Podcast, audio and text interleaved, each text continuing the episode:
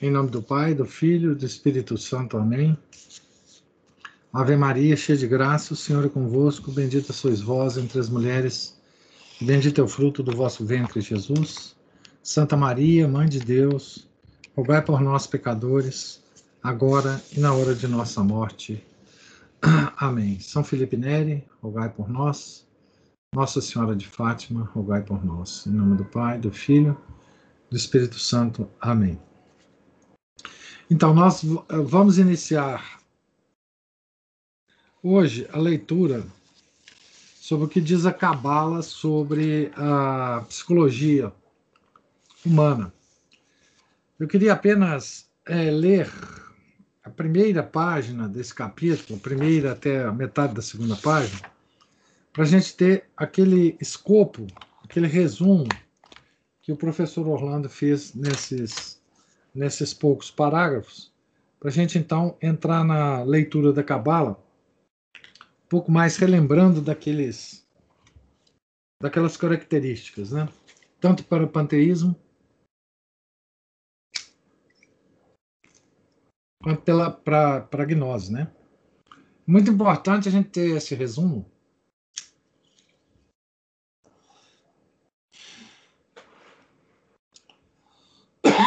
Em mente quando a gente começar a ler os textos dos autores, né? Porque esse resumo foi feito exatamente a partir dos textos é, dos autores, né? Que ele vai ele vai exibir, né? Então, só começando lá nas primeiras duas páginas do capítulo, estou na página 187 para quem tiver o livro. Depois eu vou pular para 196, onde que ele vai começar a descrição da cabala. Então, para o panteísmo, o homem, quer em sua carne, quer em seu espírito, é divino. Isso é para o panteísmo, né? O universo proviria, proviria de Deus. Seria em de, Deus em forma material. A matéria, porém, pouco a pouco, iria se sublimando e transformando em espírito, no homem, a divindade teria ainda os pés metidos no sangue e na lama da matéria. Como diz Nikos Kazantzakis no seu livro Ascese Salvatores Dei. No final da evolução cósmica, todo o universo, numa apoteose, se transformaria em Deus essa visão panteística da, do espírito, né, da alma, ser apenas uma matéria purificada e que há uma, uma continuidade entre a matéria e o espírito, uma continuidade, é, digamos assim, é, ontológica. Essa é a, por exemplo, a que prega o, o espiritismo, por exemplo. Quer dizer, a, considerar que a alma do homem é uma matéria refinada. Não é? Existem um, existe uma, uma, uma tradição disso, desde o século XIX, a, a teosofia também um pouco considera isso, né? quer dizer, que entre a alma, que é a matéria sutil, né, e o corpo, existe uma diferença apenas de, de grau. Nós somos, digamos assim, uma energia concentrada e a alma é uma energia diluída, como se isso fosse assim. Né? Então, isso é uma visão panteísta, né? Isso é, é, é, considerar que tudo é material, de, de alguma forma, né? Outra, outra, outra tradição de pensamento, né? Que é também panteísta, é o budismo. Essas regiões, eh, religiões orientais, né?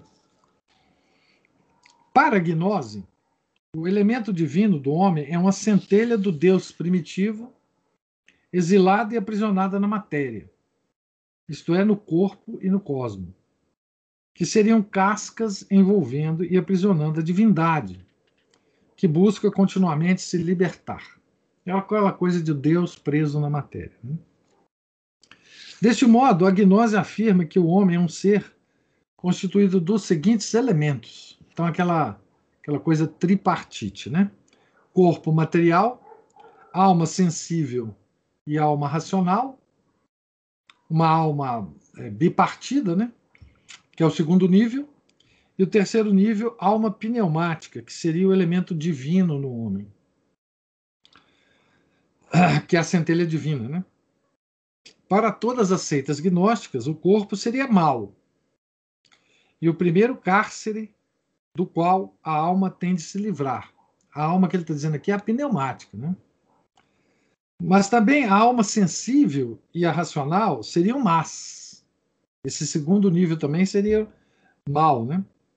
A alma sensível seria má, porque é ligada ao corpo e aos sentidos enganadores. A alma racional, isto é, o elemento que torna o homem capaz de compreender e de querer, seria má, porque a razão é enganadora, como já explicamos. Então, para a gnose, tanto a inteligência do homem quanto a vontade, que são os dois mais elevados atributos da alma, né, para nós é, é, católicos, né, seguindo Santo Tomás de Aquino e, e, muita, e muita tradição de pensamento, né, essas duas coisas, a inteligência e a vontade, seriam más também. Por isso que o, a gnose é anti-inteligência, é anti-razão. É, e a gente diz que ela é irracional. Né? Embora a razão seja capaz de entender, seu entendimento depende sempre da matéria. Por isso, a razão seria incapaz de apreender o divino e até dificultaria fazê-lo. Só por meio da intuição pneumática isso seria possível. Daí a antipatia gnóstica contra os logicoi e contra a lógica. Então, a gnose ela, ela, ela nega né, que nós podemos, a partir dos, dos, das coisas materiais, atingir o nível dos inteligíveis. Aquela operação que a mente humana faz, desde Aristóteles, isso já é conhecido do homem, né? que a partir dos sentidos físicos nós abstraímos a essência das coisas. Para os gnósticos não, não existe isso. A, a razão humana ela está tão presa na matéria, né? Ela não consegue sair da matéria. Ela só nos, ela, desculpe, ela só nos nos coloca ainda mais dependente da matéria, que é má. Por isso a razão é má, não é? Então, para o, os gnósticos, nós não temos. Então, para os gnósticos, o, o conhecimento verdadeiro só é ah, obtido por experiência direta, por intuição, por, por alguma coisa que passa independente da razão. Né? É, isso sempre foi tradição gnóstica e, e é até hoje. Né? Por sua vez, a vontade, fonte dos desejos, ligaria o homem às coisas criadas.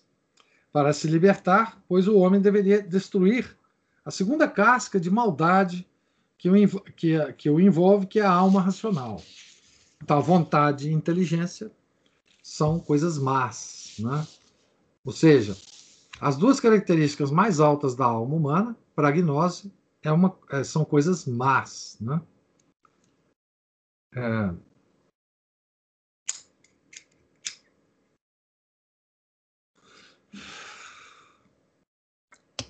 O pneuma, espírito divino, centelha da divindade no homem, parcela da alma universal, constituiria propriamente o eu do homem. Então, o eu do homem é uma coisa que não o distingue, mas ao contrário, o leva para essa essa essa coisa universal, não é? Quer dizer, o eu do homem é uma, uma espécie de coletivo dentro do homem. A única parte que a gnose identifica em nós como verdadeira é o coletivo. O individual não existe. O individual, quando ele existe, ele é mau. Né? Então, a gnose ela é coletivista do ponto de vista da ontologia. Né? É por, por isso que quando ela, quando a gnose né, se transforma em moral e em doutrina social e política, tudo isso é, é, é, é, tem o caráter coletivista da coisa. Né? É nesse sentido, por exemplo, que a gente pode afirmar com tranquilidade né, que a gnose é uma. que o marxismo é gnóstico. Que todas as políticas, é, é todas as ideologias é, coletivistas são gnósticas, justamente porque a gnose é, ela é coletivista ontologicamente, quer dizer, é, a única parte verdadeira nossa em nós é o coletivo, quer dizer, tudo que é individual em nós, a nossa inteligência, a nossa vontade, tá certo? As nossas percepções, o que os sentidos nossos percebem, tudo isso é mal para a gnose. E o que não é mal, o, que, o que existe de bom em nós, é essa, essa centelha divina, que é uma coisa, é uma parte de um coletivo, grande coletivo. Né? Dessa composição tripartite do homem, deduziam os gnósticos, como já dissemos, os três tipos de homens, conforme fosse o elemento constitutivo preponderante. Como se fosse, como eu disse na aula é, anterior, né? Como se fosse aqui é, uma uma espécie de de só um minutinho, gente. Você está ocupado ainda? Depois a gente conversa. Tá. É, como se fosse temperamentos, a teoria dos temperamentos da gnose, né? Então nós teríamos o, os homens ílicos ou materiais, ligados mais ao corpo, né? Os, os homens psíquicos ou racionais, ligados mais à inteligência. E os pneumáticos ou espirituais, aqueles que estavam ligados a essa parte coletiva nossa, né? Os, os homens, digamos assim, já os iniciados, né? Já aqueles homens que cuja centelha divina, né? Já comanda os seus comportamentos, tá certo? Essas são os, os, as observações iniciais do texto do professor Orlando, que é com que o resumo, né? De tudo, de todas as leituras, né? Então, nós lemos a semana passada é, uma série de textos que mostra é, as várias tendências dessa característica principal é, que, que foi resumida, né? é, do lado pagão e do lado cristão. Ele cita aqui é, é, é, pagãos e depois cristãos, gnóstica pagã e depois gnóstica cristã. E, e agora, no, no, no, ponto em que a gente parou na aula anterior, que foi na página 196, ele vai então recuperar essas ideias gnósticas da tradição judaica tá certo? Que não é nem pagã, né? nem cristã.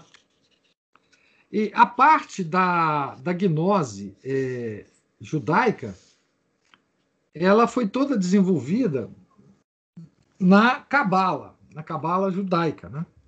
Cabala judaica é a expressão mais acabada da gnose judaica. Então ele vai é, travou, é? Eu estou travado aí para vocês, gente? Vocês estão. Não, professor, deve ter sido só a minha mesmo. Eu perdi aqui uns dois minutos, porque o meu travou e eu não estava sabendo que era se o senhor, se era o senhor, aí eu era aqui, mas eu já vi que era. Nós, nós vamos ter que ir aí para resolver esse problema da sua internet, viu? O Alexandre está muito. Devagar. É, não, incompetente, é incompetente, ué. Deus me livre, ué. Pode Nossa, ser assim, não. Uma luta. Tá, tá Mas, então, continuando aqui, né? Nós Obrigada. vamos é, entrar aqui, então, na, em textos né, da Cabala Judaica, em que ele vai é, identificar esses, essas características que são comuns né, na, na Cabala pagã e na Cabala, ah, desculpe, na gnose pagã e na gnose cristã. Né? Então, aqui no final, no pé da página, está assim: vejamos o que diz a Cabala sobre a psicologia humana. Psicologia no sentido aqui do estudo da alma, tá certo? Não no sentido da psicanálise.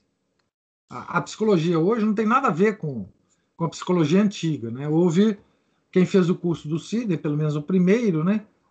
Sabe que houve uma uma ruptura nos estudos psicológicos aí pela, pela, pelo iluminismo, né? começou no iluminismo, os enciclopedistas, etc, etc, e a psicologia virou uma, uma, um estudo completamente independente é, é, da, da alma humana e, portanto, independente dos estudos antigos sobre a alma, né? tanto pagãos quanto cristãos. Né? Então, vejamos o que diz a Cabala sobre psicologia humana. Aqui ele vai, ele vai começar com um texto do Gerson Scholem, que é um que é um especialista em cabala judaica, e ele vai citar um, um livro aqui chamado A Mística Judaica. Né? Ah, então, vamos lá. A ligação íntima entre a cosmogonia e a psicologia em todos os sistemas gnósticos é tão bem conhecida que o seu aparecimento no Zohar quase não causa surpresa. Em um hino místico, místico Moisés ben Nashman descreveu o nascimento da alma na profundeza das esferas divinas, de onde sua vida jorra. Pois a alma também é uma centelha da vida divina e carrega em si a vida dos estágios divinos que percorreu. Então, é a mesma, é a mesma imagem né? que essa centelha divina, até chegar em nós, quando nós fomos criados, ela percorreu é, toda, todas as esferas dos universos, do, do universo criado, né? e chegou até nós. Por isso, a psicologia gnóstica tem, tem, tem uma relação muito íntima com a cosmogonia, com a criação do universo. Né? Tá certo? No Zohar, livro cabalístico do século XIII, acha-se uma mistura de doutrinas psicológicas platônico-aristotélicas e de doutrinas árabes então, o livro uh, cabalístico né, de judaico ele tem influências tanto uh, pagãs do, do, de, de, Platão e Aristóteles quanto de uh, doutrinas árabes. Segundo os seguidores de Platão e de Aristóteles, era preciso distinguir a alma vegetativa, a alma animal e a alma racional. Para os aristotélicos, a alma teria três faculdades, enquanto os palatônicos tendiam a considerar que haveria três almas. Os árabes e Maimônides defendiam a teoria do intelecto adquirido, isto é, a latente faculdade racional se atualizaria no processo cognoscitivo. Isso deu um, um, uma discussão grande no século XIII sobre isso, hein? tá? Mas do que não, não, não, não nos interessa aqui.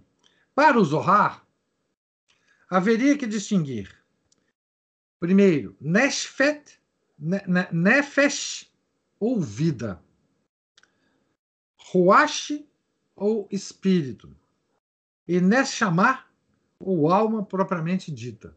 Então, é três partes também, né? Todas essas três entidades existiriam latentes na, na primeira, na primeira, no primeiro nível, na Nefesh, e dela desabrochariam. Nefesh ou vida. Né? Essa mesma aplicação se acha em Waite. Aqui ele está citando Arthur Edward Waite, que ele é no livro dele The Whole Kabbalah, a Kabbalah Sagrada, né? É ensinado de uma forma resumida que o homem é composto de três coisas: vida ou nefesh, espírito, que é ruá ou ayá ou aya, e alma, isto é, neshama. Por isso, ele se torna um espírito vivo, um termo que é, entretanto, aplicado mais especificamente a Neshama. Eles são chamados também de três graus: o espírito vital, espírito intelectual e alma, propriamente. Nefesh é a parte falível, pois o pecado não é sugerido nem pela Ruá, nem pela Neshma. Então, Nefesh, que é. Eu, eu desapareci aqui de, de mim mesmo e voltei lá para cima. Deixa eu ver se eu coloco aqui, se eu me coloco. Só um minutinho, gente. Eu... A minha tela aqui, de vez em quando, ela, ela ela se torna independente e muda aqui. Então, Nefesh é a parte falível, aquela primeira, o primeiro nível, Nefesh ou a vida. Pois o pecado não é sugerido nem pela Roá, nem pela Neshma, nem pelo espírito, nem pela alma propriamente dita. Disse em outro lugar, e mais claramente, que o espírito vital peca mas não a alma.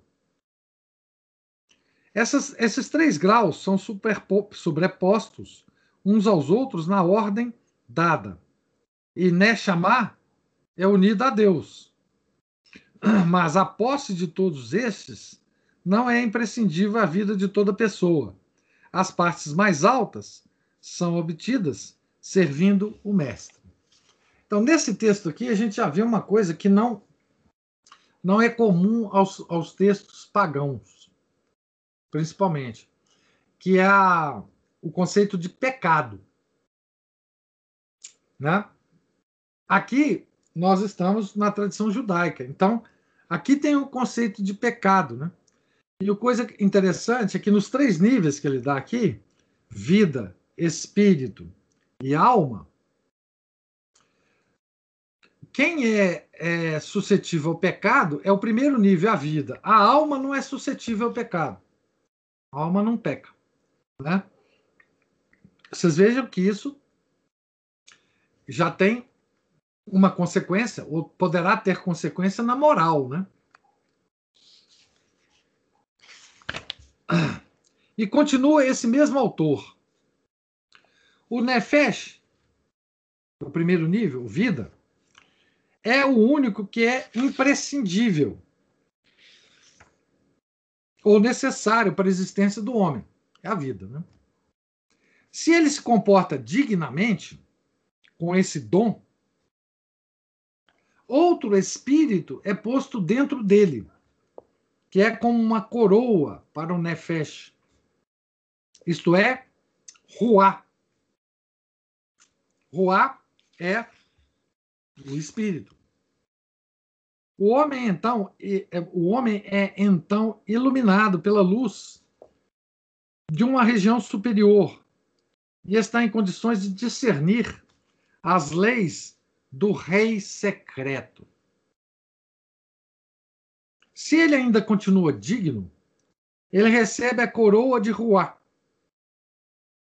cujo nome é Neshama, mas é também chamada alma de Deus. Então, aqui também tem uma hierarquia, né? Então, o homem, ele recebe a vida. Se ele se comporta bem, ele é iluminado é, pelo Espírito. E se ele continua comportando bem, ele é iluminado pelo Espírito de Deus.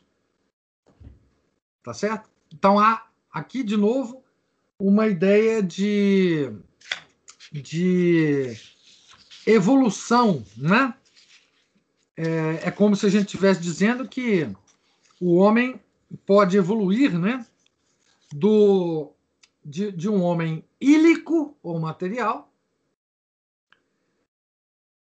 até um homem psíquico ou racional, até o, um homem pneumático ou espiritual. Aqui, com nomes diferentes, com conceitos é, um pouco diferentes, a gente vê as mesmas três partes do homem, da, da Cabala agora.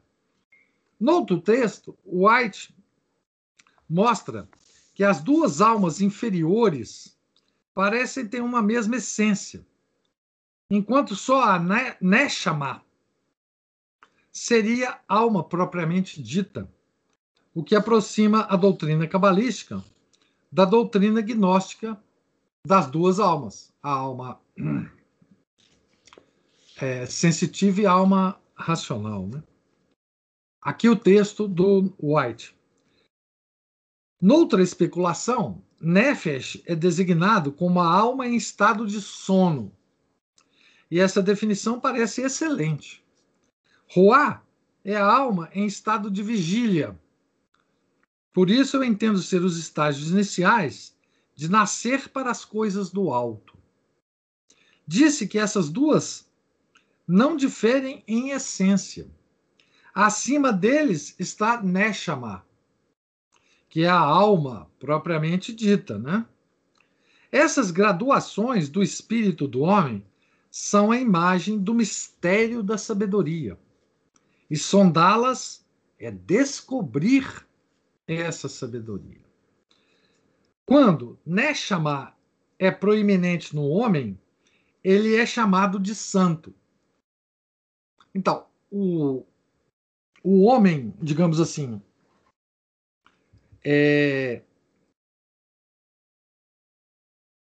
em que Neshama é proeminente é, tem relação com a outra, a outra tradição gnóstica, com os homens pneumáticos ou espirituais. É aquele homem que atingiu o mais é, alto nível né, de contato com a centelha divina. Aqui o termo usado é santo, porque está bem na tradição é, judaica também, né? A Neshama, pois, só existe pelo devoto perfeito, que bem serve o, o mestre, isto é, segundo Zohar, pelo cabalista que, conhecendo os mistérios da Torá, obtém a Neshama e se diviniza. Então, aqui também tem um processo de iniciação. Né? Um processo de iniciação. Até você chegar a divinizar-se. Aqui ele vai introduzir um pequeno texto do Gerson Scholl, é, Scholem, da mística judaica. Né? Neshama é o mais profundo poder intuitivo que leva aos segredos de Deus e do universo. Portanto, é, é natural que a Neshama seja também concebida como uma centelha da Binah, o próprio intelecto divino.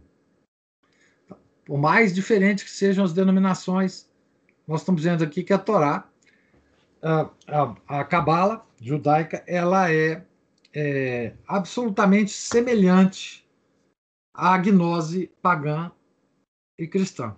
Né? A centelha divina, para a Cabala, é, é, o Neshma. Né? Sobre as relações da Cabala com a gnose, no que concerne ao problema da alma, o mesmo Scholem diz o seguinte: Mas voltando à questão da alma, sustentam assaz, surpreendentemente, as tradições procedentes do século que Gênesis 1, 24, aqui ele vai citar o versículo, produza a terra alma vivente, refere ao espírito, Ruá, do primeiro Adão, que, portanto, não é um pneuma soprado nele, mas um espírito terrestre, uma potência vital a habitar dentro da Terra. Tenho certeza que essa concepção se relaciona com ideias gnósticas, que, embora adotadas por heréticos, eram originalmente judaicas. Um fato que, estranhamente, muitas vezes tem sido negado ou negligenciado. Volta ao professor Orlando. Para o cabalista Isaac, o cego, que viveu no Languedoc no século XII, então o cabalista Isaac, né?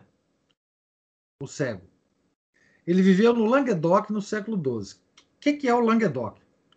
O Languedoc é a região da França, sul da França, é, cuja, cuja cidade principal na época era Albi. Albi é exatamente a cidade foi o centro da heresia dos albigenses ou dos cátaros que eram gnósticos. Tá certo? Então, mesmo regionalmente, nós estamos tratando é, aqui, é, no século XII, com um cabalista que vivia na região dos heréticos. Né? Então, ele vai citar aqui esse cabalista, é, mas pela mão do Gerson Scholem. Tá? O homem é a soma de todas as criaturas, um grande selo no qual o começo e o fim de todas as criaturas estão enganchados um no outro. Aqui a citação também da obra do, do Gerson Scholem. Né? Para explicar Gênesis 2, 7,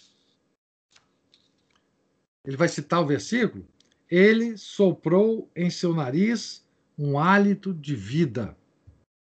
Isaac utiliza a seguinte parábola: Aquele que sopra em um outro coloca nele seu próprio hálito. Nós devemos, portanto, admitir que ele, o Isaac via o pneuma humano diretamente saído do mundo das emanações, aquelas emanações divinas, né?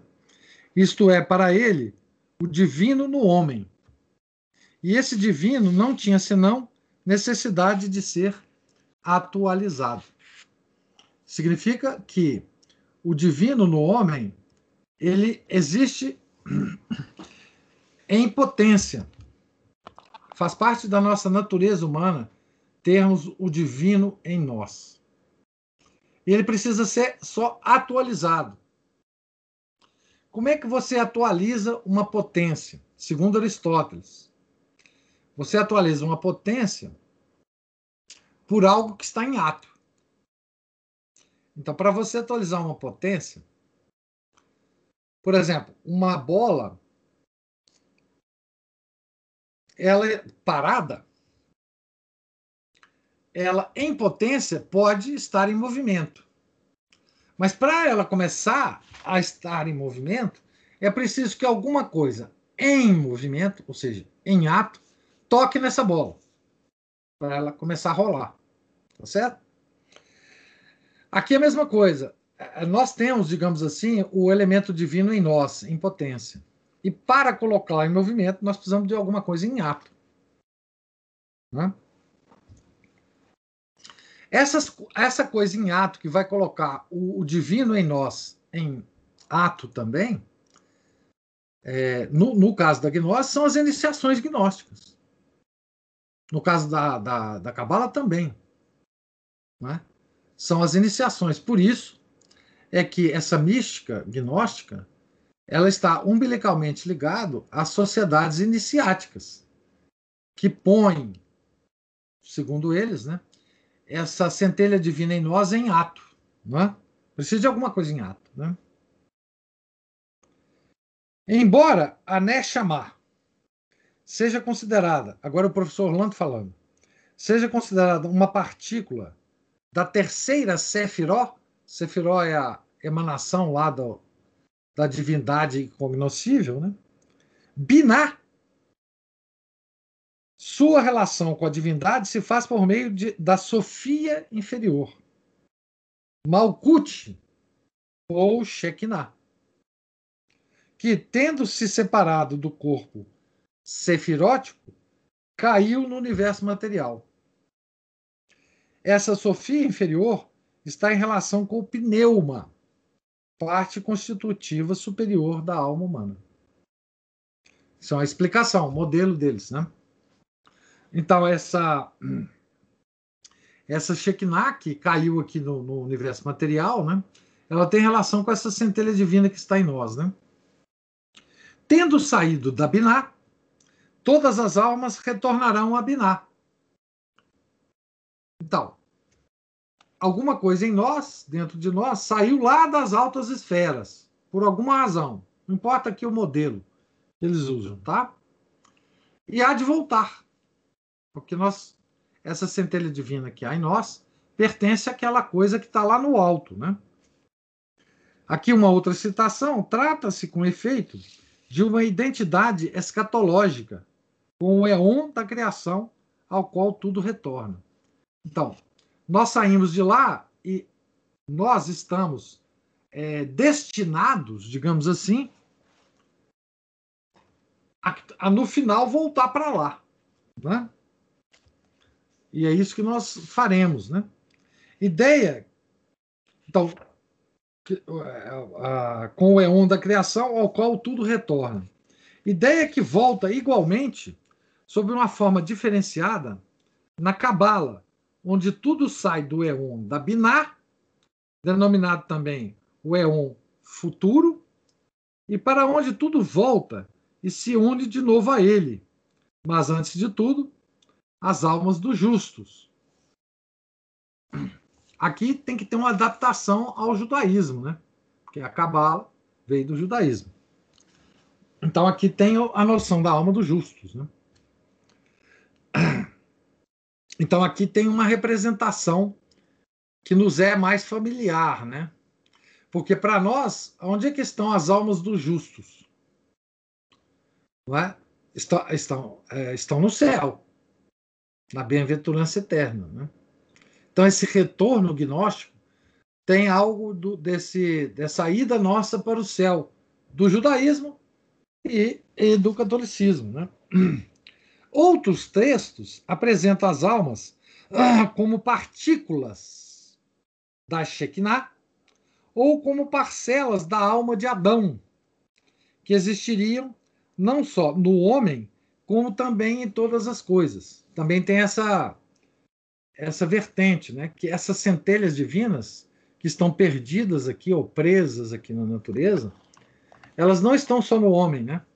Elas estão em todas as coisas, está na pedra, no vegetal, é, no, no, enfim, no mineral, tá? em todo lugar. Né? Então, aqui uma outra situação do Scholem, as centelhas da Shekinah encontram-se por toda parte, espalhadas entre todas as esferas de existência metafísica e física. Mas isso não é tudo. A grande alma de Adão essa expressão grande alma vocês vão encontrar em algumas em alguns textos.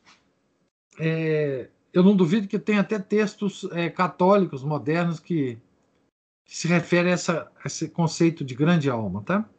A grande alma de Adão, na qual estava concentrada toda a substância da alma de toda a humanidade, também se fragmentou. O primeiro homem, com sua vasta estatura cósmica, encolhe-se para suas dimensões atuais. As centelhas da alma de Adão e as centelhas da Shekinah dispersam-se, caem e entram em exílio, onde serão dominadas pelas cascas. As clipot, expressão da Cabala. Clipot. Tá certo? As cascas, que na gnose pagã e cristã são aquelas o corpo material, a alma racional e a alma é, sensitiva, né? São cascas que estão prendendo a, a centelha divina em nós, né? É, é o mesmo modelo. Voltando ao professor Orlando, quanto ao corpo, diz a Cabala, que ele foi resultar, resultante do pecado e que Adão, antes da queda, seria um ser puramente espiritual. Então, aqui de novo, aquela ideia é que Adão, no paraíso, Adão e Eva eram seres espirituais. Não é? é não tinha corpo, né? Tá certo? O gnóstico, é, ele odeia o corpo. Então, qualquer coisa que seja perfeita, como seria o Éden, não poderia ter corpo, porque o corpo é mau, né? Uma outra citação do Scholem: Adão era um ser espiritual cujo lugar estava no mundo do Asiá, o qual, como vimos, era também um reino espiritual. Então, tudo que é perfeito para a gnose é espiritual.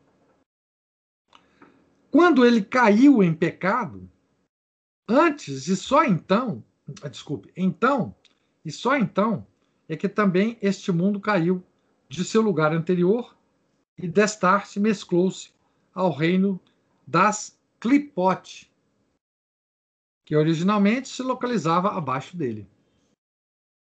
Assim surgiu o mundo material em que vivemos. E a existência do homem como um ser em parte espiritual e em parte ah, material. Vocês vejam que o mundo material, para essa concepção aqui, ele não existia enquanto Adão e Eva estavam no paraíso. As coisas materiais não tinham sido criadas ainda. Só quando Adão caiu é que o mundo material passou a existir. Né? E sempre que caímos em pecado, causamos uma repetição desse processo da confusão do sagrado com o impuro. A queda de Shekinah e seu exílio. Centelhas da Shekinah acham-se espalhadas por todos os mundos. E não há esfera de existência, seja da natureza orgânica, seja inorgânica, que não esteja repleta de centelhas sagradas, que estão misturadas às clipote. Clipote são as cascas, né? Que aprisionam, né? As centelhas divinas. E precisam ser separadas delas e elevadas. Ao estudioso da história religiosa, a estreita afinidade desses pensamentos com as ideias religiosas dos maniqueístas há de ser óbvia de imediato. Então, o maniqueísmo já tinha essas ideias é, mais ou menos concebidas, né? Todas essas ideias que estão sendo explanadas aqui. Para quem está assistindo o curso do professor Eduardo, sobre Santo Agostinho, ele fez uma explicação bastante completa do maniqueísmo, baseado na, na, no livro das Confissões, né? baseado no que, no que Santo Agostinho falava. E uma coisa que ele falou muito interessante é que o maniqueísmo, essas ideias, esse tipo de coisa aqui, atraía muito os contemporâneos do do Santo Agostinho, porque elas pareciam científicas. Elas tinham relações com as explicações dos astros, dos movimentos. Então existia uma sedução dessas ideias, porque elas pareciam, digamos assim, exatas, não é? é elas, elas pareciam desvendar os mistérios, não é? Que sempre existiu, né? Sempre existiram esses mistérios na nossa religião católica, né? A nossa religião católica é, ela é repleta de mistérios luminosos. Os nossos mistérios iluminam mais do que toda a sabedoria humana. Né? Mas é a, a, a, vocês podem estar se perguntando, quando estão me ouvindo aqui agora, como é que essa, essa maluquice, essas ideias malucas, é, poderiam ser adotadas por alguém né, em sã consciência. Não, elas tiveram muita, muito poder de sedução. E ainda tem até hoje. Né? Por causa dessa ligação com uma espécie de explicação geral e completa de tudo que existe na, na, no universo. É a velha história da sedução de que o homem tem, de que ele consegue explicar tudo.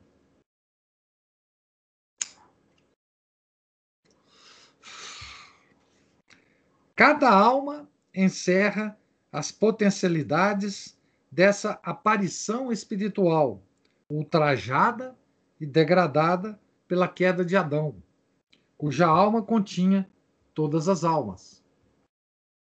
Desta alma de todas as almas, espalharam-se centelhas em todas as direções e elas difundiram-se na matéria. Então foi como se tivesse uma explosão, um Big Bang espiritual com a queda de Adão. Então aqui nós nós temos uma imagem, né, das, uh, da física moderna que fala do Big Bang do universo. Aqui nós podemos fazer essa imagem. Né? Com a queda, a alma de Adão explodiu e partículas dessa alma se incrustou em toda a natureza. E está lá presa por essas cascas que na tradição cabalística se chama clipot. Voltando ao professor Orlando. À medida que a alma verdadeira, Neshama, desabrocha da Nefesh de Ruá, o corpo vai se espiritualizando. Os justos não teriam corpos materiais, mas apenas parentes. Tá? Então, os justos para, para a Cabala seriam, seriam de natureza angélica. Você sabe que o anjo ele é um ser puramente espiritual. Né? Mas ele pode aparecer aos seres humanos com corpo de homem. Aquele corpo, é claro que é aparente. Né? É apenas uma aparência de corpo. Que o anjo é. Então é isso que eles acham que vai acontecer com o homem, né? Ele vai atingir então uma uma, uma posição angélica. Por quê? Porque para o gnóstico, seja ele de origem judaica, pagã ou cristã, coisas materiais são más. Então, a, a, nossa, a nossa situação perfeita não poderá ter corpo no meio.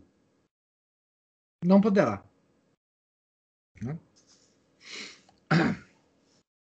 Aqui uma citação. O justo é um corpo sagrado, tecido pelos anjos. O pecador tem um corpo tecido pelos anjos da destruição. E a cada membro é designado um arconte, de modo que ele cometa com ele, o membro, um pecado. O pecador tem um intelecto leve, como palha, mas o do justo é pesado como ouro. Isso é uma citação da, da Cabala. Né? E ainda, os corpos dos profetas, que são forma de corpos, e entretanto não são corpos.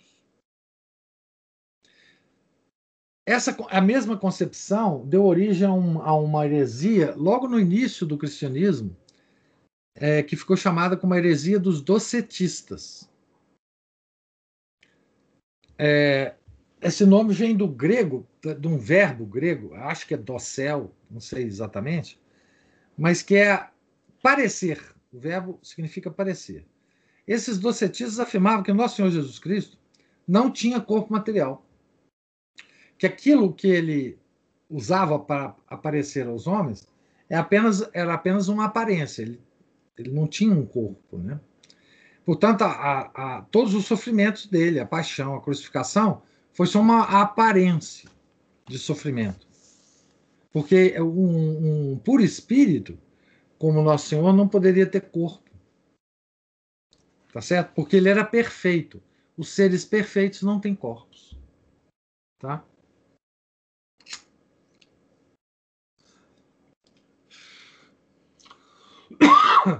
Isso também é, é ideia gnóstica, né? A, a Aline está falando, é quase que isso, um holograma. Um holograma, né? Então, as centelhas da divindade estariam encadeadas no homem, quer por fatores decorrentes da materialidade, quer por, por fatores de ordem psicológica. Então está preso aqui. Elementos psicológicos encarcerantes da divindade seriam a personalização, tá vendo? A individualização, a lógica, ou racionalidade e o desejo. Então, o fato da gente ser uma pessoa individual é uma forma de encarceramento da centelha divina. Né? O fato de nós termos um intelecto que, que raciocina pela lógica também é uma forma de encarceramento. E a nossa vontade. A nossa vontade também é uma forma de encarceramento. Fatores decorrentes da materialidade seria a de individualização, o espaço e o tempo. Então, nós somos psicologicamente um ser diferenciado dos outros. Nós, inclusive, nos diferenciamos dos outros, psicologicamente. Agora, além da, da diferenciação psicológica, nós temos um corpo diferente do outro. Essa é a individualização. Isso também é mal, encarcera a parte coletiva que, tá, que está entre nós. Né? E o espaço e o tempo. Lembra que em capítulos anteriores nós falamos que é, os gnósticos tinham horror, ódio das limitações de espaço e de tempo. Né? Tá certo? É, já, já falamos amplamente sobre isso. Aqui volta a mesma coisa. Né? A personalização.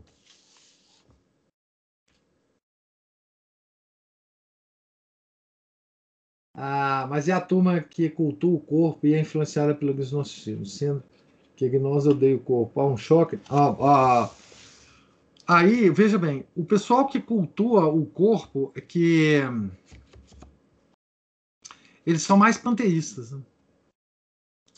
Tá? Essa coisa da cultura do corpo e da, da esperança de vida eterna, essa coisa do essa coisa da ideia de que é, com a evolução da medicina, essa ciência maravilhosa que nós temos por aí, que fabrica essas vacinas, né?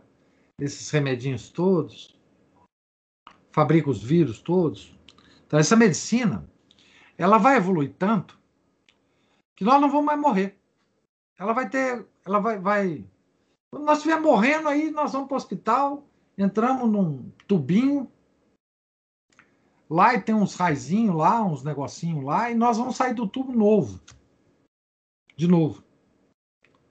Tá certo? E essa ideia é de um certo milenarismo físico, né? Ele é ele tem mais influência panteísta do que do que é, do que gnóstico. Tá certo? Embora essas coisas estejam bem intricadas uma na outra, né?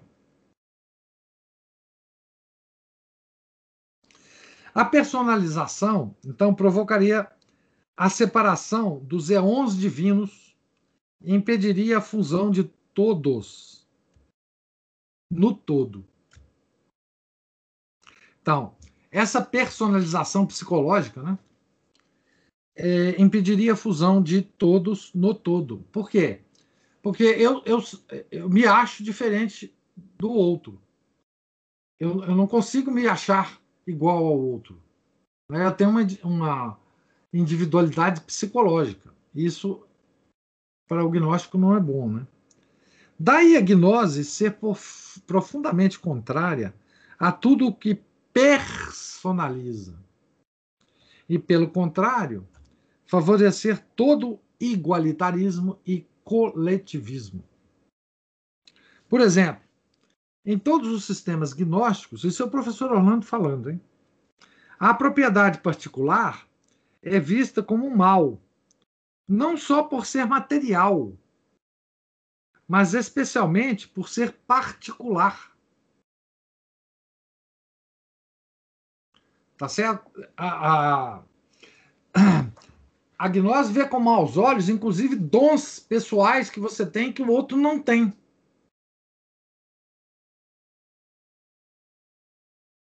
Tá certo? Porque esse dom vai te individualizar em relação ao todo. Vai ser uma, uma coisa que vai evitar que você se você se perca no oceano da coletividade, porque você vai ser mais capaz do que os outros, né? Tem um dom especial, alguma coisa, né?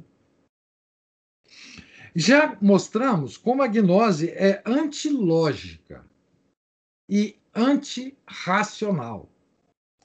Fazer juízos e definir, estabelecendo limites, são separar, e isso o faz a razão, criando a ilusão da multiplicidade de seres da alteridade. Então, pela razão, né, nós observando a natureza, e usando a nossa razão, nós eh, separamos a natureza em várias em, em várias classificações de seres, né? Fazemos inclusive tabelas de classificação, etc. Né? Classificação de seres materiais, uh, minerais, vegetais, animais, né? Então, a nossa razão ela tem uma especial é, habilidade de separar, né? De separar. Isso é terrível para o gnóstico. Isso é terrível para o gnóstico. Por sua vez, a lógica, fundamentada nos princípios de identidade e de contradição, impede a compreensão do vir a ser dialético da própria gnose.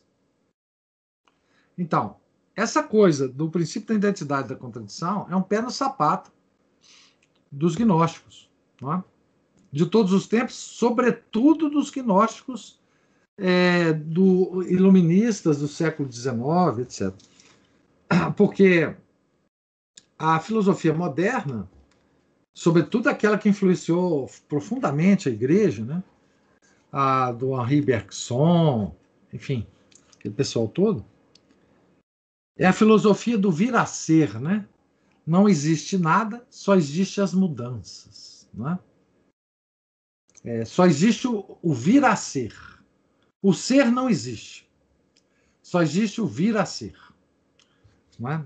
E isso se você não destruir o princípio da identidade, da contradição, você não entra na cabeça da pessoa sã que tem esses dois princípios funcionando bem na cabeça.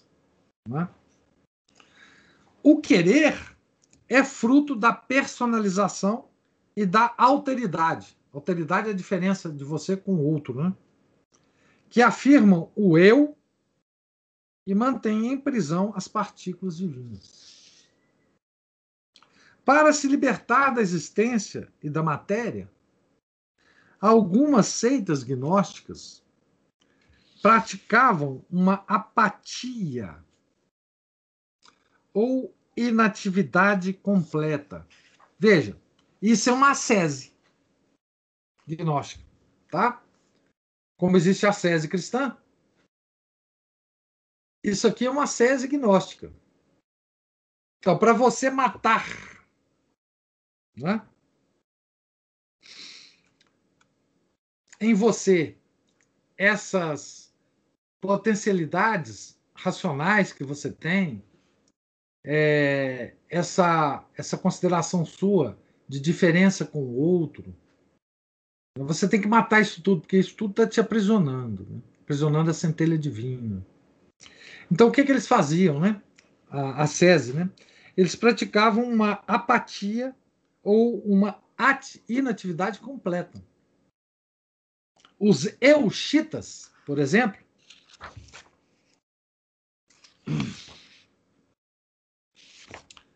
unicamente preocupados com fazer ao demônio esse combate sem misericórdia,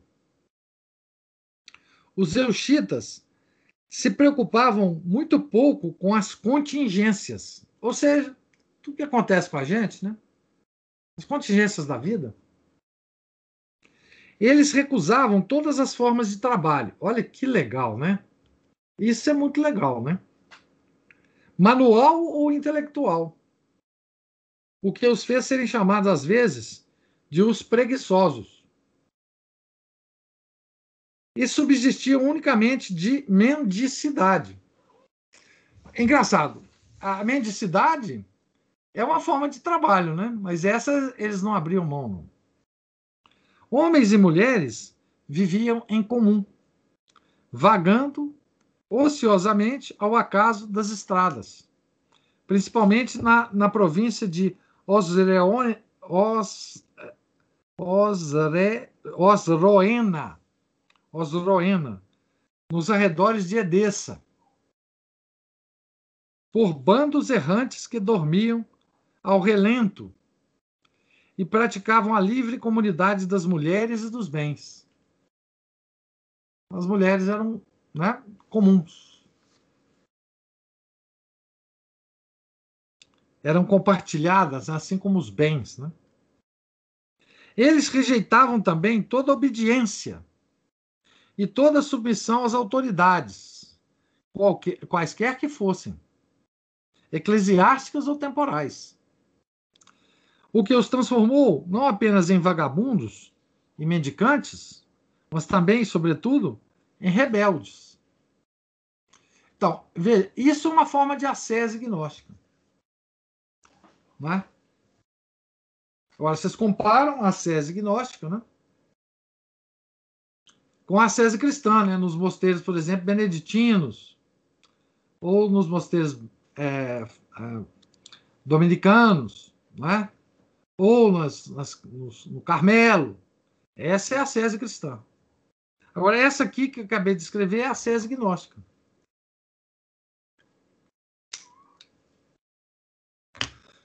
Voltando ao professor Orlando aqui. Mesmo que não se queira, é-se obrigado a notar a enorme diferença dessa descrição dos euxitas com o estilo de vida e a filosofia hippie. Olha que coisa interessante aqui que o professor fala, né? O movimento hippie, né? Dos anos 60, né? Que vocês não lembram do movimento hippie. Não tem gente velha aqui como eu que lembra do movimento hippie. Mas os hippies eram isso, né? Vimos como a matéria é para a gnose o grande mal. É ela que produz a individuação e que submete o homem às limitações de tempo e espaço. É ela que submete o homem à lei escravizante do destino cósmico. Eimarmene, fornecida pelos planetas ou pelas estrelas em geral, que são os intérpretes míticos da hostil e inexorável lei do universo. A, curioso é que a ordem do universo, né? a ordem das estrelas, dos planetas, lembra aos gnósticos né? o passar do tempo, né? o passar inexorável do tempo. Né? Qualquer movimento cíclico né? nos lembra a passagem de tempo. Né? O relógio é um movimento cíclico, né? Aqueles relógios de pêndulo, né? Eles, eles vão movimentando ali, ó, ciclicamente, né? Nos lembrando que o tempo está passando. Né? Isso para o gnóstico é o horror dos horrores, né? O tempo. Aqui uma citação, né? É somente por ter perdido seu status de totalidade para se particularizar e ao mesmo tempo se demonizar, que a ideia de mundo se tornou suscetível de pluralidade. Nós poderíamos dizer que mundo exprime um objeto coletivo mais que uma unidade, uma família demoníaca mais que um indivíduo único, de uma espécie demoníaca. A pluralidade marca também o aspecto labiríntico do mundo. Nos mundos, a alma perde seu caminho, ela erra, e por toda parte onde ela busca uma passagem para escapar, ela não faz mais que passar de um mundo a outro que não é menos mundo. Então nós estamos aqui, ó, perdidos nesse mundo. Por que, que nós estamos perdidos? Porque tem muita coisa diferente. Essa diferença que é um horror. Né? Espaço e tempo são forças que se opõem à libertação da alma de sua prisão cósmica. O gnóstico, aspirando a ser Deus imutável, não pode aceitar senão como um mal as mudanças do ser contingente. Então, veja, veja que coisa, né? As mudanças que nós vemos nos seres contingentes, né? em nós mesmos, né? nós envelhecemos, né? na natureza que morre e se renova cada ano, né? as folhas das árvores que caem no outono, a, a, enfim, tudo passando por, por nós, né?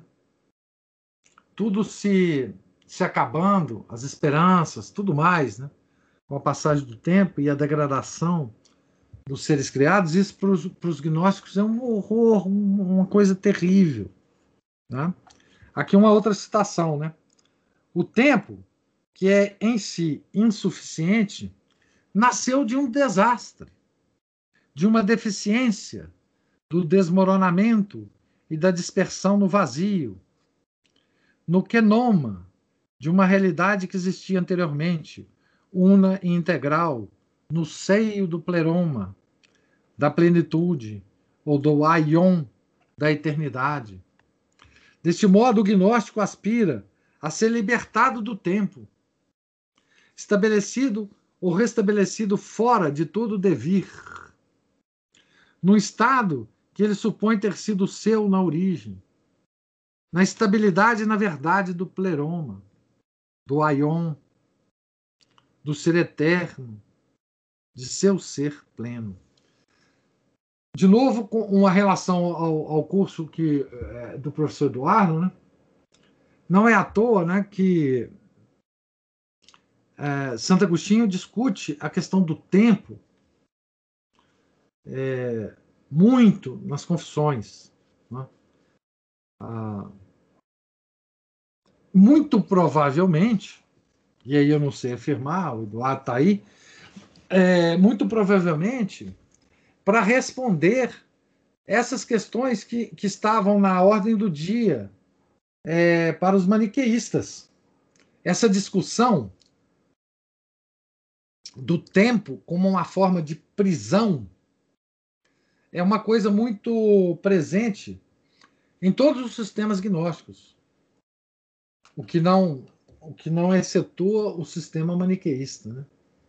Deixa eu ver aqui que tem umas, umas, umas é, comentários aqui.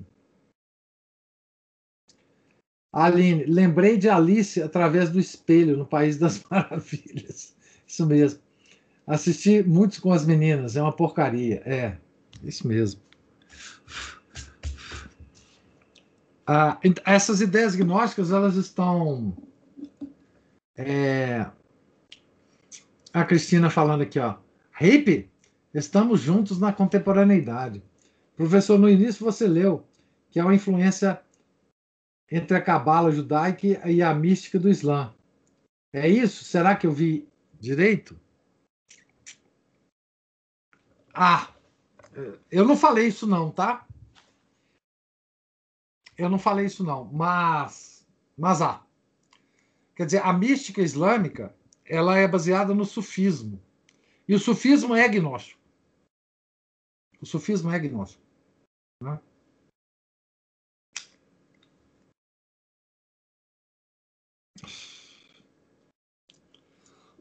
Nesse sentido, todos os sistemas gnósticos, no substrato, eles têm a mesma, a mesma origem.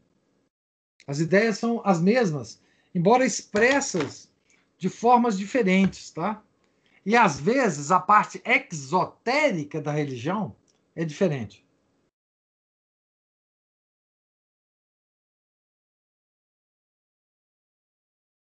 Vocês não podem esquecer, né, que os muçulmanos eles é, alegam e os historiadores concedem que eles são uma religião da tradição abrâmica. Tá certo? Então, no fundo, é, digamos assim, essa tradição judaica da Cabala ela tem um diálogo com a tradição é, pagã da gnose, com a tradição cristã da gnose e com a tradição islâmica da gnose. Antes aqui eu, eu li um trecho dizendo que a cabala tem aspectos que são tomados emprestados dos árabes. Tá certo? Então, na verdade, todos os sistemas gnósticos eles têm um fundo comum. Então veja bem que coisa interessante, né? A religião judaica, ela é uma religião que tem uma mística separada, né? Como se fosse uma uma religião esotérica e uma religião exotérica. O Islã tem isso também, né? Uma religião esotérica, que é o sufismo, e uma exotérica, que é essa religião que a gente vê os árabes é, a, seguirem. Não é? Tá certo? E o exo, esoterismo da religião árabe, dos muçulmanos e da religião judaica é gnóstico. É? é gnóstico, de origem gnóstica. Tá certo? E é uma pena, por exemplo, né? uma pena, por exemplo. E aqui eu assim lamento muito, né, que a hoje é comum nas altas esferas, pelo menos, né, de pensar, né, que a nossa igreja, a nossa religião católica também tenha um esoterismo por trás, o que é uma mentira. Né? A nossa religião não é exotérica e esotérica. Né? Tanto é assim, tanto é assim, que o próprio João Paulo II, né, ele afirma em algum lugar, que eu não sei qual é, mas está explícito no Catecismo Amarelinho, que os nossos sacramentos são ritos iniciáticos. Comparando a, os sacramentos da igreja né, é, a ritos iniciáticos de sociedades secretas. Tá certo? Até onde nós estamos hoje no nosso, na nossa igreja. Né? É... O Eduardo diz aqui, ó, sim, ele estava respondendo aos maniqueus quanto ao tempo. É isso que eu falei, né? Pois para eles Deus estava inserido no tempo e os filhos da luz eram feitos da matéria desse Deus da luz. Por isso, a criação teria substância divina, o que mostra que Deus, tanto da luz quanto das trevas, teria parte com a substância e com o tempo. O que bate se frente bate de frente com a fé católica, pois tudo na criação até o tempo não são feitos de substância divina e nem da eternidade em relação ao tempo. Por isso, era uma resposta direta aos maniqueus e aos que eram por eles seduzidos. Está aí a, a professor Eduardo nos, nos iluminando aqui. Né?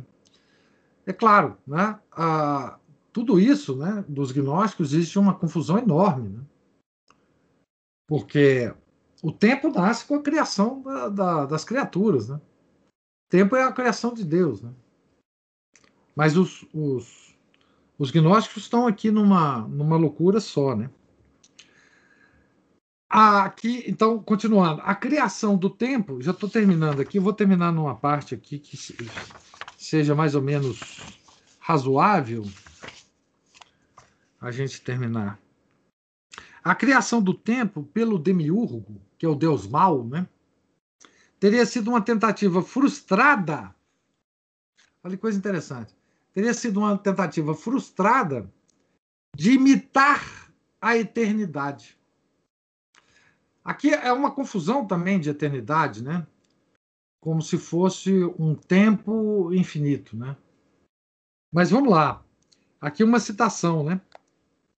Além disso, dizem os marcosianos que o demiurgo, querendo imitar a infinitude a eternidade, a ilimitabilidade e a intemporalidade da Ogdoada, e não tendo poder de reproduzir a estabilidade e perpetuidade dela, por ser ele fruto da, de uma degradação, reduziu essa eternidade em períodos e tempos numerosíssimos, pensando imitar a infinidade dela, com a multiplicidade dos tempos. Dispensamos-nos de citar novos textos gnósticos ou de autores que trataram do tema, para demonstrar que a matéria era considerada a prisão ou túmulo da divindade. Sobre o comunismo e a igualdade entre os gnósticos, trataremos adiante, de modo especial, no capítulo sobre a utopia e o milenarismo. Agora, limitar-nos-emos a citar dois textos. Pois bem, esse capítulo sobre igualdade entre os gnósticos, sobre o comunismo e igualdade entre os gnósticos, esse capítulo que o professor Orlando cita aqui, ele foi o capítulo que não foi escrito desse livro, né? E que na nova edição, pelo que a, a editora diz, vai ter este capítulo escrito por uma outra pessoa, mas baseado nas palestras e em outros escritos do professor Orlando Fedeli sobre o mesmo tema. Tá certo? Então, a edição que nós estaremos, nós estamos para receber, né, que vai ser Parece que a data, inclusive, era 12 de agosto. Eu não sei se é hoje, 12 de agosto. Isso, 12 de agosto. A última data que eu recebi da editora para, para essa para essa publicação, né? a caixa de correio minha aqui não vai caber os livros que vão chegar, não. Vai ter que bater campainha. É, vão ser 24 livros né? que, que nós compramos, se não me engano. Né? Ah, o presente que nós ganhamos por ter comprado, por ter mandado cinco reais a mais, né, cada um de vocês, que por erro meu, o presente nós já recebemos há muito tempo. Está aqui embaladinho, que é a biografia de São João Bosco, né? Nos dois volumes da biografia de São João Bosco. Esse está aqui. Então, olha aqui, é um bom, um bom um bom ponto de parada aqui, né? É, na, na, no final da página 203, início da página 204, que ele vai, ele vai parar de citar textos picadinhos e vai se, e vai se basear em, em, em citar dois textos aqui. Eu acho que um de do São Clemente de Alexandria e o outro eu não sei qual é aqui. Mas vamos deixar então para a semana que vem. Então eu estou no finalzinho da página 204 aqui. Ah, desculpe, 203, tá certo? É... Talvez a talvez a semana que vem eu esteja viajando. É... Não sei exatamente ainda não, mas a a dona Ângela é, parece que está marcando uma viagem para nós é, para a semana que vem. Então eu ficaria do meio da semana que vem até o meio da semana da outra semana é, de férias. E vocês ficarão alegremente é, de férias de mim, né? Então, mas eu aviso isso com, ante, com, com antecedência, né? Deixa eu falar, deixa, eu, deixa eu ver aqui. É... Uh, deixa eu ver aqui. Não sei. Camila. A Camila está perguntando se ela comprou. É, não, eu também não sei, não. Ah, o Samuel está assim, a pessoa não sabe se comprou livros. Bem-vindo ao meu mundo. Eu já comprei dois livros iguais, tá? Eu quase comprei outro dia o, o livro do, do Padre Calderon outra vez. Eu tinha comprado, Aí esqueci. E vi uma, uma oferta dele falei, nossa, esse livro eu vou comprar. Depois eu parei um pouquinho e falei assim, não, eu já comprei esse livro. É, já até comecei a ler. Qual é o nome? Tem gente que comprou o livro comigo e esqueceu de pegar. Tem gente que esquece de pegar. Eu mesmo esqueço quem comprou. É isso aí.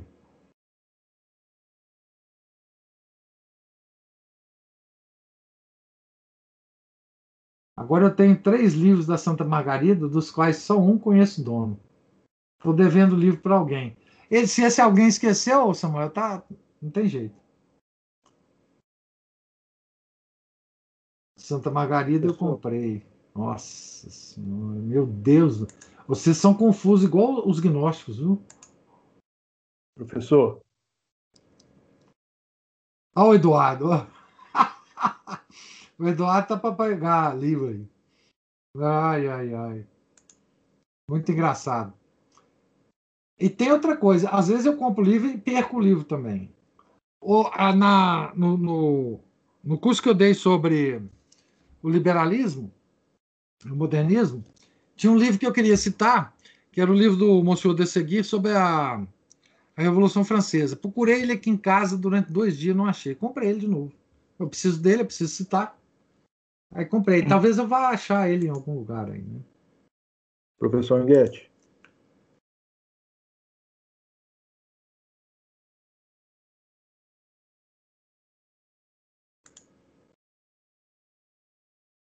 É, agora o papo aqui tá, tá elevado, viu?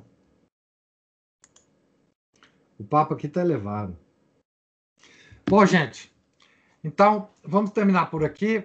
Professor. É, calma, que a coisa é tranquila. Nós vamos entender esse negócio de antropoteísmo um dia, se Deus quiser. Né? Ô, professor. É, eu, talvez com a nova versão do livro.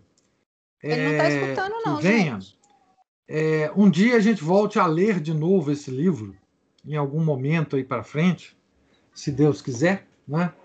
porque nós não estamos longe do fim do livro é, desse livro aqui. Ainda tem muitas quarta-feiras pela frente, mas nós já estamos, digamos assim, vendo a luz do, no, do fim do túnel, tá certo? Então, é, enfim. É, acho que ele não ouviu o Leonardo falando o quê?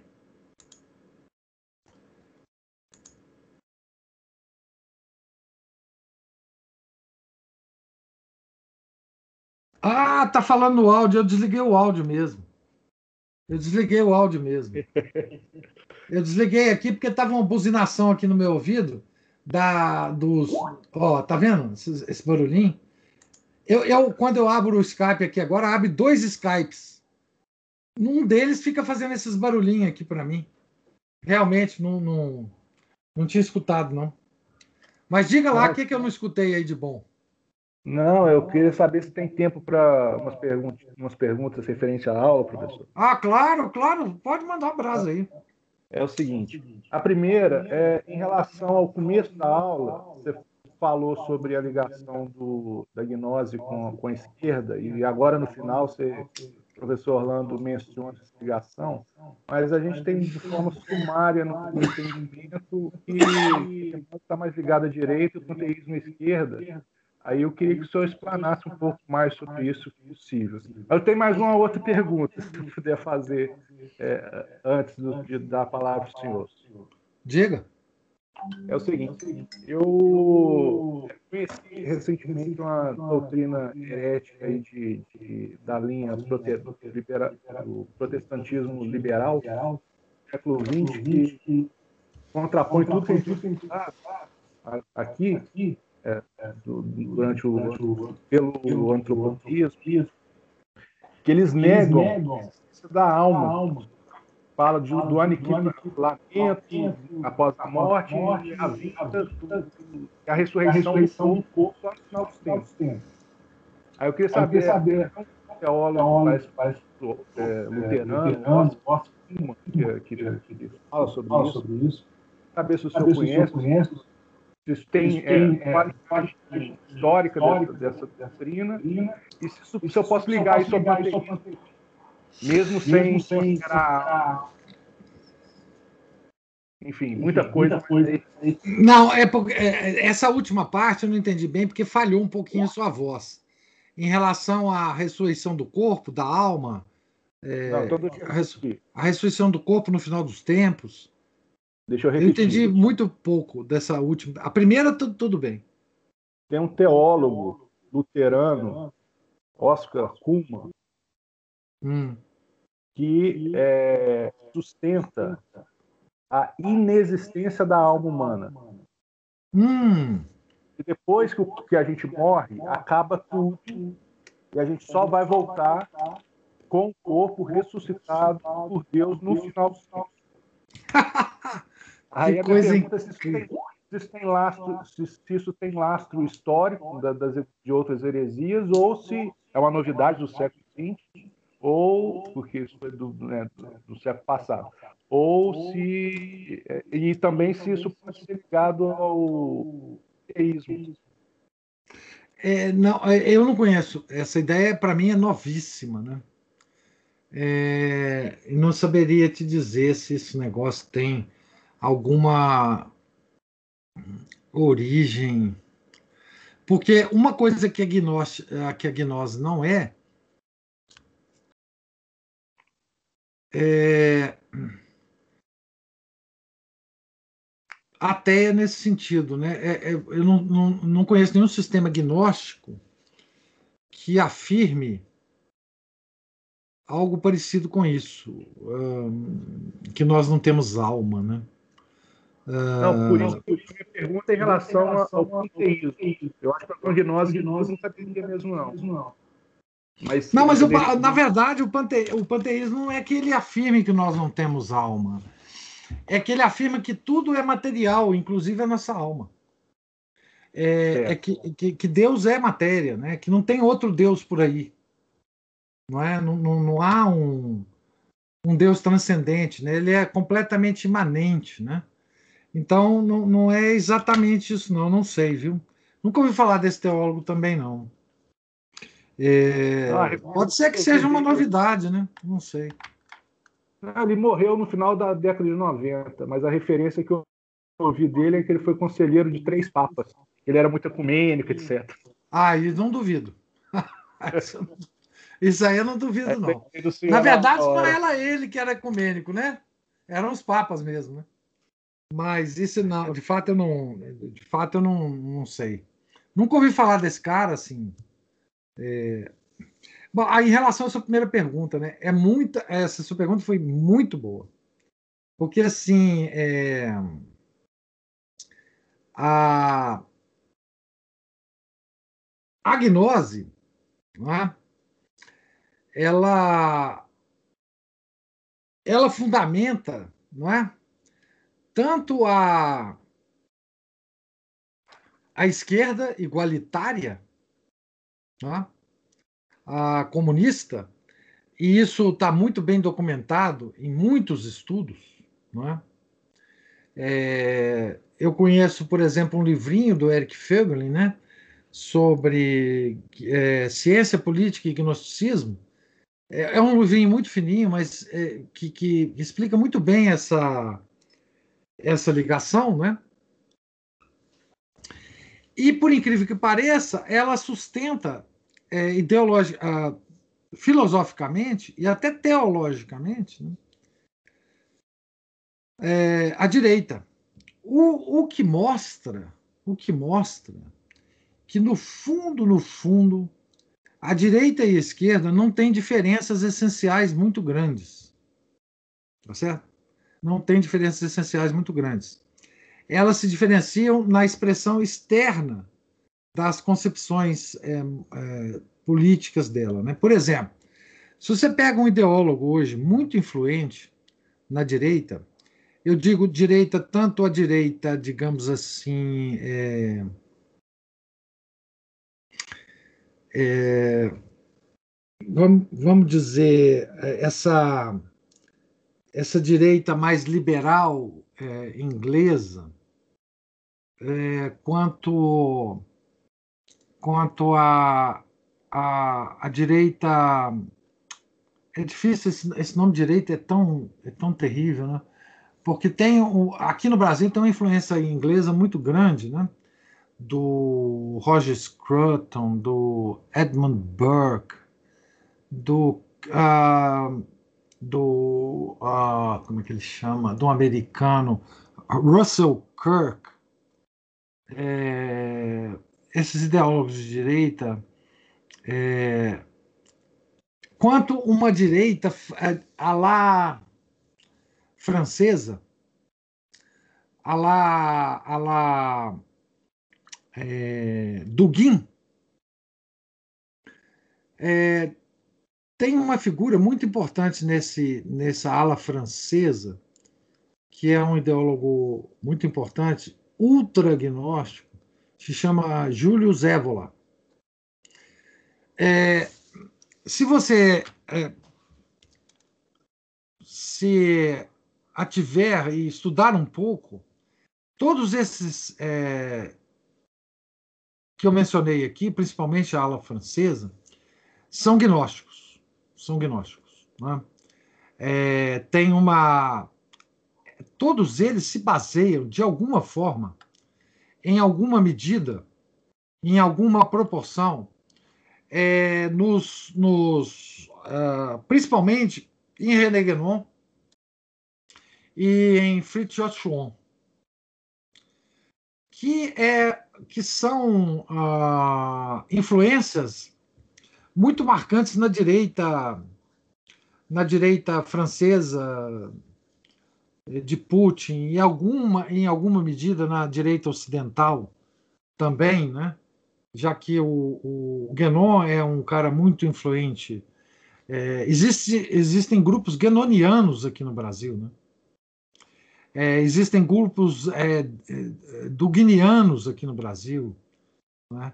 Então, a, a, a gnose ela, ela fundamenta os dois movimentos que são, é, se a gente chamar esquerda e direita, são movimentos de, de superfície.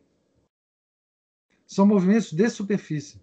No fundo, é, no fundo eles são eles são gnósticos é, de puro sangue.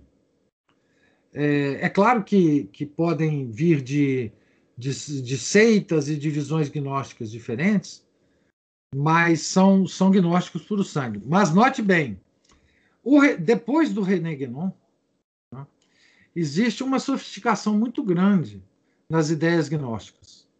não, a, o, o René Guénon deu uma, digamos assim, uma, um upgrade muito grande é, na gnose, misturando com elementos é, islâmicos muito fortes, sufistas muito fortes, tá?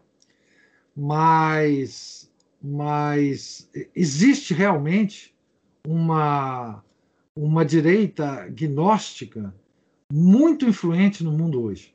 Muito influente. É, inclusive, é, por exemplo, em áreas é, científicas também. Né? Se você pegar um livro chamado. Por exemplo, o Wolfgang Smith, esse físico, tem vários livros dele traduzidos para o português.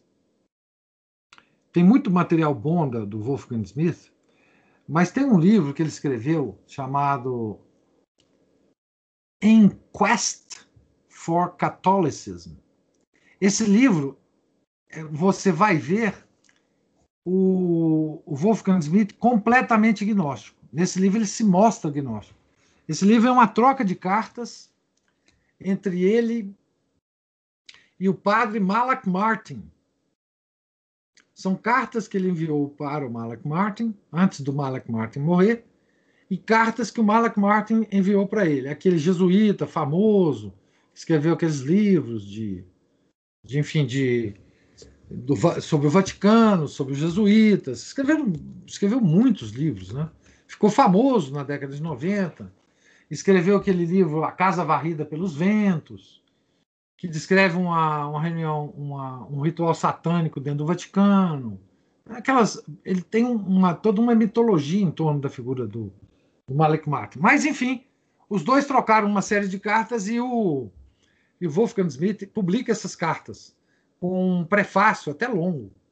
E lá você vai ver completamente assim a, a, a gnose uh, do Wolfgang Smith é, é, muito, muito aparente, muito clara, na, na, não só no, no, prefácio, como nas trocas de carta que ele tem né, com, com o, o, o padre Malak Martin. Né? Então, é, existe uma direita influente no mundo né, que, que é agnóstica, que é agnóstica, né, que na superfície se parece se opor a, a, ao marxismo, né? digamos assim. Mas essas duas é, correntes políticas nunca se opuseram. Né? Elas sempre foram é, irmãs, é, companheiras de viagem. Mas se você analisar, depois da Revolução Francesa, sempre foi assim. Né? Os próprios revolucionários franceses, que se chamavam direita e esquerda, eles mudavam frequentemente de lados. Né? É, enfim, não há uma diferença essencial. Mas muito boa a sua pergunta. Porque às vezes a gente tende a falar só da esquerda, mas existe um, uma direita gnóstica também. Uma direita gnóstica também. Certo? Tá bom, professor. Muito obrigado. Para organizar bibliotecas domésticas, baixe o programa Minha Biblioteca no celular. Nunca mais comprarão duplicados. Fique livre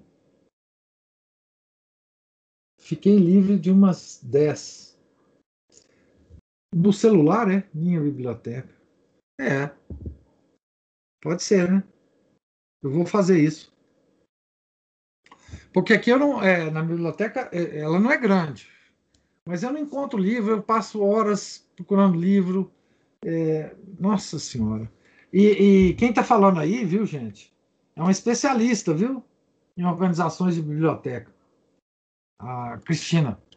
Pode acreditar nela, porque ela é fera. Ela é fera nesse negócio. Então, gente, uh, Deus lhes pague a paciência aí, a generosidade de me, de me ouvir. E... É o Renato, professor. Hein? Não, é, Renato você sabe que a Cristina ela fica fantasiada de Renato. O Renato é o marido dela. Eu suponho que quem está aí é a Cristina. Tenho quase certeza que é a Cristina. É, porque ela, é, ela aparece aqui como Renato mesmo, ela não aparece como Cristina. mas muitas vezes Sou eu eu converso que- com ela, hein? Sou eu mesmo. tá vendo? Ela, ela se. Como é que fala isso? Ela se Ó, fica camuflada, hein? desguise. É desguise. Não, sempre sou eu. RF, É, o Renato fica aqui do meu lado. Ah, o Renato tá aí. O Renato é um cara sábio, Cristina. É um sábio. Renato. É um sábio. Tem muito que aprender com ele. Viu? É realmente um sábio. Mas então, é, eu vou avisar ainda com antecedência se a semana que vem a gente vai ter ou não. Mas nós paramos num ponto bom aqui, porque nós estamos quase no final do capítulo sobre a psicologia humana e, e o próximo capítulo é, vai ser um capítulo muito interessante sobre a ceteriologia do antropoteísmo. Quer dizer, a, a teoria do Salvador, né? Do nosso Salvador. Vocês vão, vocês vão gostar. Tá certo? Muito obrigado. Tenham uma santa noite. Em nome do Pai, do Filho e do Espírito Santo. Amém. Ave Maria, cheia de graça, o Senhor é convosco. Bendita sois vós entre as mulheres, e bendito é o fruto do vosso ventre, Jesus. Santa Maria, Mãe de Deus, rogai por nós, pecadores, agora e na hora de nossa morte. Amém. São Felipe Neri, rogai por nós. Nossa Senhora de Fátima, rogai por nós. Em nome do Pai, do Filho e do Espírito Santo. Amém.